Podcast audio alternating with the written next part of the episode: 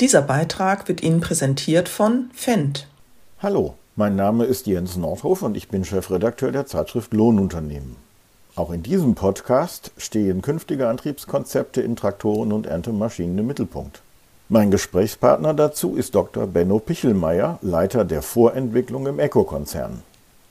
In der vorherigen Folge habe ich mich mit ihm vor allem über die Zukunft des Verbrennungsmotors und hochverdichteter flüssiger Kraftstoffe in der Landtechnik unterhalten. Jetzt im zweiten Teil fokussieren wir uns vor allem auf die Perspektiven des Wasserstoff als Kraftstoff, auf Brennstoffzellen sowie batteriegestützte Lösungen. Sie haben Wasserstoff eben schon angesprochen als eine Alternative. Im Pkw, im Busbereich, äh, bei Lkw sieht man diesbezüglich durchaus in größerer Stückzahl schon Lösungen. Welche realistischen Optionen gibt es bei Traktoren, den Kraftstoff Wasserstoff einzusetzen? Derzeit werden äh, da hauptsächlich zwei Ansätze verfolgt. Das eine ist die Direktverbrennung im Verbrennungsmotor. Da hatten wir eingangs ja drüber gesprochen. Also ich verwende den Dieselmotor, adaptiere ihn entsprechend und verbrenne den Wasserstoff direkt. Also eine Technologie, die funktioniert grundsätzlich. Die zweite ähm, große Technologiepaket, das große Technologiepaket sind Brennstoffzellenlösungen, wo ich den Wasserstoff in eine äh, Brennstoffzelle äh, schiebe und dort elektrischen Strom erzeuge, elektrische Energie erzeuge und damit dann die Maschine antreibe. Beide Lösungen sind an sich funktionsfähig, wenn man so will, und sind Alternativen, die funktionieren. Grundsätzlich ist die Brennstoffzelle meines Erachtens vom ihrem Entwicklungspotenzial noch größer anzusehen, als es der derzeitig die, die verbrennungsmotorische Lösung ist. Die Brennstoffzelle ist noch etwas jünger und äh, hat einen, einen, starken technologischen Auftrieb. Also hier ist das Potenzial sicher da. Momentan ist sie auch vom Wirkungsgrad immer noch im Bereich 10 bis 20 Prozent besser äh, als äh, die Lösung im Verbrennungsmotor. Hier werden wir sehen, wie sich das in Zukunft äh, weiterentwickelt. Aber das Hauptproblem liegt ja an anderer Stelle und das sind zum einen wie kriege ich denn den Wasserstoff im Fahrzeug gespeichert und transportiert? Und zum anderen, wie kriege ich ihn denn überhaupt zum Fahrzeug? Technisch könnten wir sagen, das, das haut schon hin, aber die Möglichkeiten, Wasserstoff auf dem Schlepper zum Beispiel oder auf einem Mähdrescher unterzubringen, sind ja unabhängig davon, ob ich ihn dann im Verbrennungsmotor verbrenne oder in der Brennstoffzelle. Ja. Diese Installation der Tanks ist gewaltig. Ja. Also um ähnliche Erwartungen über Betriebsdauern bis zum Nachtanken zu erfüllen, haben wir hier große Herausforderungen, müssen im Prinzip Fahrzeugkonzepte auch komplett neu denken. Das ist nicht mit einfach äh, einer Flasche rechts und links getan. Ja, das, das erfüllt die Anforderungen nicht.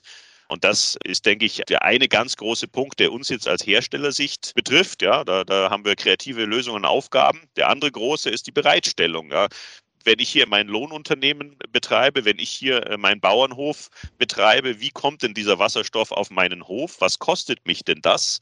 Und mhm. wie kriege ich ihn dann in meine Maschine. Eine Tankstelle heute, eine Wasserstofftankstelle ist ja nicht gerade ein Schnäppchen. Ja. Und die, diese Infrastrukturthematik, die ist sicher auch eine der größten, der größten Fragen, ob der Wasserstoff sich weiterhin durchsetzen wird. Oder ein, ein, ein Industrie, zum Beispiel eher ein Industrieweg äh, nimmt äh, und in Mobilität eine geringere Lösung, einen geringeren Anteil haben wird. Das ist aber noch unklar. Wie gesagt, wir forschen in dem Bereich, haben ja, sagen wir mal, darf ich stolz verkünden oder mich freuen darüber, auch diesen, mit dem Agri-Future Award mit unserem Konsortium H2 Agrar, äh, wo Bauern mitarbeiten und uns genau dieses Thema adressiert. Wir bauen die Maschinen, wir wollen sie auf dem landwirtschaftlichen Betrieb probieren und einsetzen und sehen, wo wirklich die Probleme dabei sind, inklusive der Erzeugungskette, also vom Wind, Windenergie über die Elektrolyse in die Infrastrukturverteilung bis in die Maschine und in den Betrieb und dann diese ganzheitliche Thematik äh, analysieren und sagen, wird das was, ja oder nein?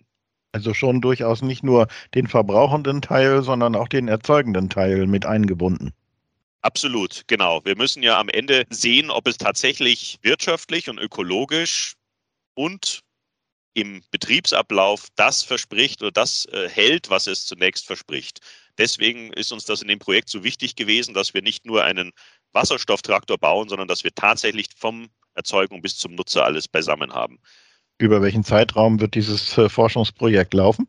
Die ersten Maschinen werden bereits Ende des Jahres bei uns zur Verfügung stehen. Dann gehen sie in den Einsatz in den landwirtschaftlichen Betrieben und in diesem Gesamtkonzept des H2 Agrarprojektes Und dann werden wir äh, Richtung 2024 so einen ersten, wenn man so will, Kassensturz machen. Mal sehen, was haben wir gelernt, wie funktioniert das, wo können wir verbessern, wo gibt es vielleicht Showstopper und hoffen, dass wir das Projekt dann auch äh, in eine zweite Phase äh, führen können, wo wir als Ingenieure oder Techniker dann von einem sogenannten Purpose Design reden. Ja, zunächst baut man Maschinen um, schaut mal, geht denn das überhaupt? Wo sind die Herausforderungen?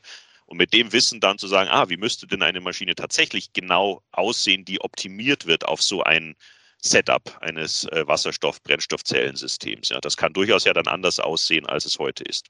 Hatten Sie ja schon angedeutet, dass man da komplett wird umdenken müssen, voraussichtlich jedenfalls, was das Design eines äh, Traktors konventioneller Bauart angeht gebe Ihnen ein anderes Beispiel noch zu diesem Kontext. Wenn wir elektrische Systeme anschauen, batterieelektrische Traktoren, sagen wir mal heute ein, ein 63 Ampere Anschluss, was an einem Hof äh, erwartbar ist, äh, sage ich mal in normaler Größe, das sind etwas 44 Kilowatt Ladeleistung, wenn man alles abzapft, was hier durch diese Leitung käme. Wenn ich diese Ladeleistung habe, dann begrenzt mir das aber auch automatisch die Größe der Batterien, die ich sinnvoll laden kann. Ja, wenn ich eine Batterie habe, die 1000, 2000 Kilowattstunden hat, ja, selbst wenn die vielleicht die Technologie bietet und die Kosten ermöglicht, dass ich sie auf die Maschine packe, dann muss ich sie ja immer noch laden können. Ja. Und eine Maschine mit einem derart hohen Energieinhalt bräuchte dann ja eine Ladeleistung von 2, 3, 400 Kilowatt. Das heißt, äh, es bedeutet an der Stelle wieder für den Nutzer, er muss sich eine komplett neue Infrastruktur aufbauen. Und jetzt zurück zu der Thematik Maschinenformen. Deswegen ist halt einfach der Gedanke, dass man Maschinen in, in ihrem Einsatz auch anders sehen wird, dass zum Beispiel in diesem batterieelektrischen Beispiel mehrere kleine Maschinen oder kleinere Maschinen, die ähnlich wie ein Akkuschrauber kontinuierlich an einer hängt am Laden, dann kann ich ihn wieder betreiben, dann hängt der andere am Laden, kann ich den anderen wieder betreiben und ich überfordere die elektrische Anschlussleistung, äh, die verfügbar ist, nicht. Ähm, ein attraktiver Gedanke, ja, wie man solche Probleme dann auch auflösen kann und sagt, ich kann eine Art Grundlast zur Verfügung stellen auf diesem landwirtschaftlichen Betrieb. Und diese Energiemenge kann mir dann tatsächlich meine Flotte betreiben und auch in einem, einem Tankvorgang vernünftig äh, zeitlich geregelt werden. Das ist natürlich ein interessanter Gedanke für die Zukunft. Da ist vielleicht noch ein bisschen Zeit, äh, die wir brauchen, um solche Dinge auszuknobeln. Kurzer Einschub. Aktuell finden die Fendt Spotlight Weeks statt, eine digitale Landwirtschaftsmesse von Fendt erleben Sie Produkthighlights, spannende Reportagen und wertvolle Praxistipps aus der Welt der Agrarbranche. Es warten Infos zum digitalen Fahrerarbeitsplatz, Neuheiten der Futtererntetechnik, Tipps zum Umgang mit steigenden Betriebskosten und mehr auf Sie. Besuchen Sie das Online-Event mit persönlichem Flair unter fendt.com slash digitale Messe. Aber jetzt mal etwas provokant gefragt, geht das dann gedanklich eher in Richtung von Wechselakkusystemen auch für den Traktor oder geht es dorthin zu sagen, statt einem großen fünf kleine, zwei davon werden geladen, drei können arbeiten? Das fällt unter die Kategorie, müssen wir noch ausknobeln. Ja? Also die, die Lösungen, die Sie ansprechen, können beide funktionieren. Bei Wechselsystemen oder Wechselakkusystemen muss man immer die Wirtschaftlichkeit im Kopf äh, behalten. Wenn ich zwei Akkus für eine Maschine zur Verfügung stelle, dann muss ja irgendwer auch die doppelten Kosten tragen. Ja. Also deswegen ist es nicht eine, eine technisch eine nette Lösung, aber wirtschaftlich sehr herausfordernd.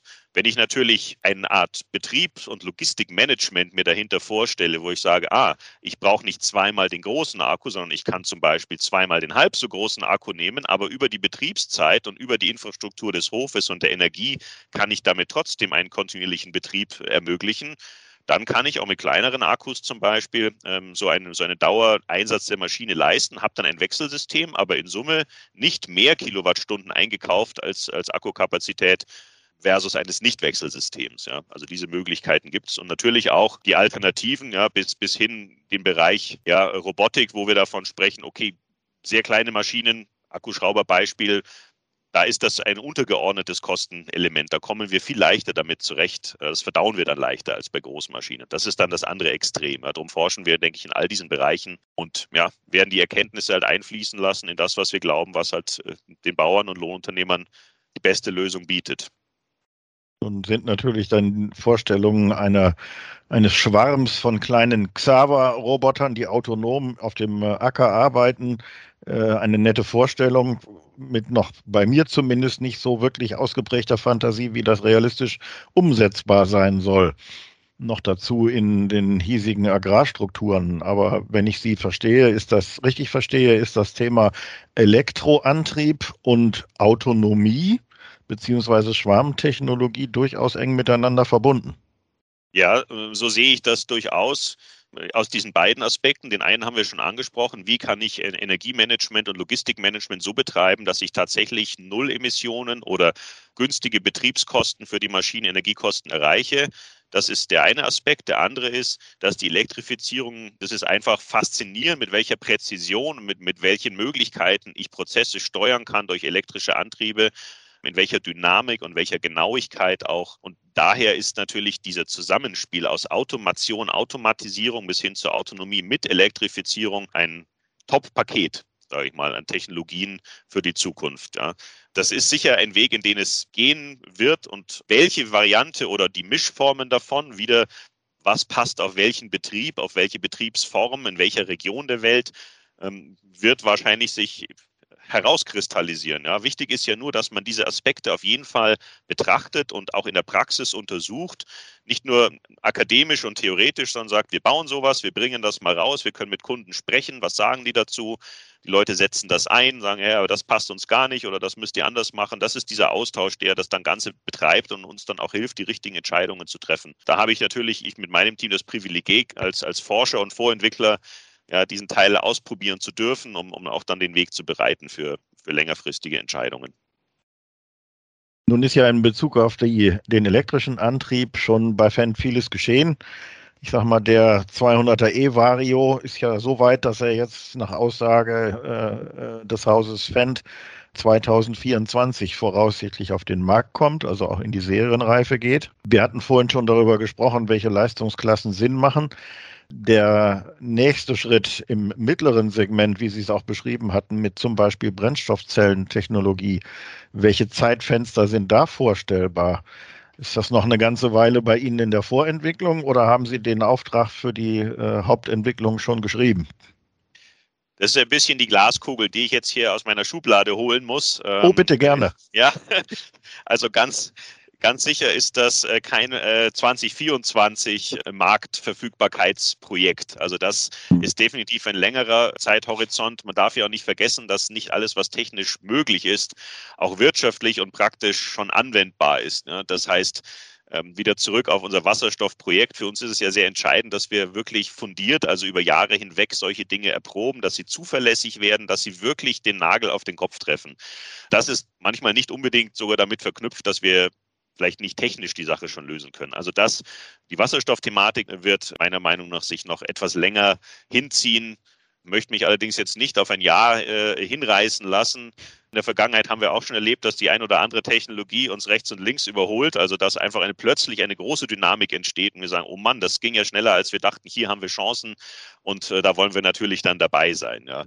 Aber es ist, denke ich, auch die politische Aufgabe, diese Transition von der klassischen Welt des fossilen Diesels hin zu den vielen verschiedenen neuartigen Möglichkeiten zu gestalten und verträglich zu gestalten. Ich kann ja auch keinem erzählen, du musst jetzt alles wegschmeißen, was du zu Hause hast. Du musst ja alles neu kaufen. Ja, das, da können wir uns vielleicht freuen, dass wir dann Geschäft machen, aber die Freude ist kurz, ja, weil das Geld ist ja, das fliegt ja auch nicht vom Himmel. Ja. Also wir müssen halt diesen Übergang so gestalten, dass er verträglich funktioniert für alle, die in, in dieser Wertschöpfungskette Landwirtschaft arbeiten. Gilt natürlich auch für alle anderen Industrien.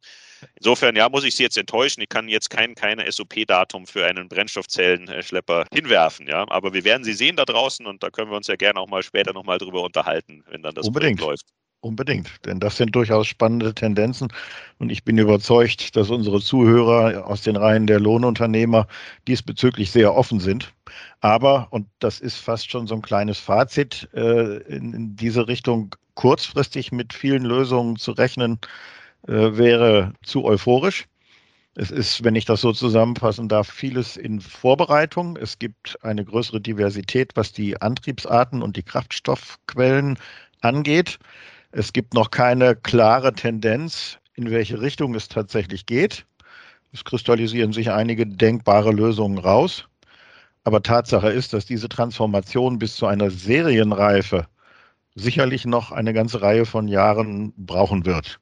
Wäre das ja, zutreffend oder? Das, das, das, denke ich, ist ein schönes Fazit oder eine schöne Zusammenfassung, was wir diskutiert haben. Für mich sind es, denke ich mal, drei große Aspekte.